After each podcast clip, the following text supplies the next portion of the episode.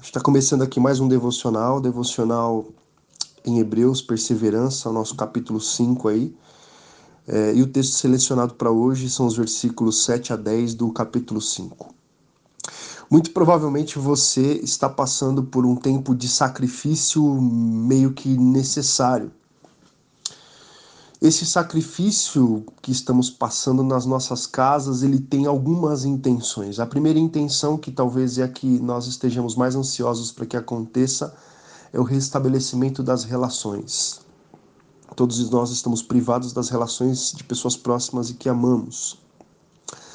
O segundo sacrifício, aí, motivo desse sacrifício temporário nosso, ele diz respeito a a busca que nós, enquanto sociedade, estamos para a eliminação das barreiras que nos limitam dentro das nossas casas nesse tempo de quarentena.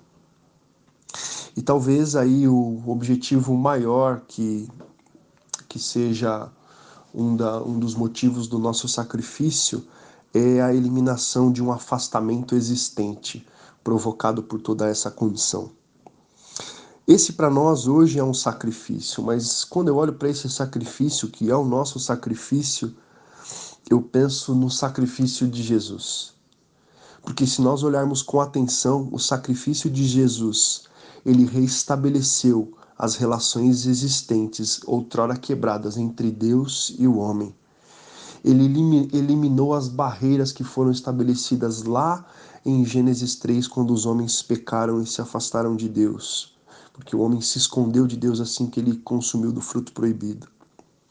E terceiro e último motivo que o sacrifício de Jesus muda, né, diz respeito à eliminação do afastamento entre nós e Deus. Esse trecho que eu selecionei para vocês hoje, ele conta um pouquinho sobre os estágios do sacrifício de Jesus. O primeiro estágio, lá no versículo 7, ele nos fala sobre um sacrifício prévio. Jesus suplica, Jesus clama, Jesus ora. Para o judeu antigo, esses três elementos são estágios de um processo de externar uma dor prévia, uma dor que aconteceria.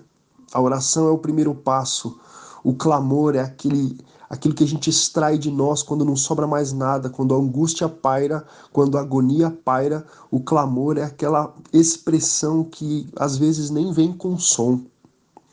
E o estágio final desse sacrifício prévio é a lágrima. Jesus passou por, por tudo isso. A lágrima é a expressão máxima do desespero, da angústia.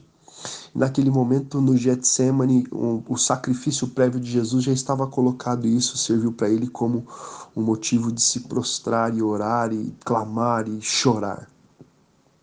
Depois disso, o texto nos diz o segundo estágio do sacrifício, que é um sacrifício executado. No versículo 8, Jesus nos, nos ensina aqui que o aprendizado vem por meio da obediência e do sofrimento. Era muito comum na antiguidade é, se, se aliar o sofrimento ao aprendizado. Nenhum aprendizado é significativo quando não há sofrimento. Talvez na sua vida você já tenha passado por isso. Quantas vezes você já não sofreu e esse sofrimento se converteu para você em um aprendizado? Jesus, além de aprender por meio do aprendizado, ele nos ensina ele sofrer por meio do aprender por meio do sofrimento, ele nos ensina a aprendermos por meio do sofrimento. Por isso que ele nos diz no mundo vocês terão aflições, mas tem de bom ânimo porque eu venci o mundo. E o último estágio do sacrifício de Jesus descrito nesse texto é o sacrifício consumado. No versículo 9 ele diz o seguinte: Olha, uma vez aperfeiçoado. O que significa isso? A perfeição para os antigos do século I e II, significa cumprir o estágio final de uma missão. Chegar à perfeição significa cumprir o seu propósito. Jesus, por meio da dor, por meio do sofrimento, ele concluiu a sua missão. Ele se torna o redentor e salvador por meio de todo esse processo que tem a ver com a oração, o clamor, as lágrimas e o sofrimento. E isso gera em nós um desafio para as nossas vidas, um desafio de também sofrermos, mas sofrermos adquirindo a consciência de que temos a salvação eterna. Hoje em dia nós estamos passando por um sacrifício necessário e temporário.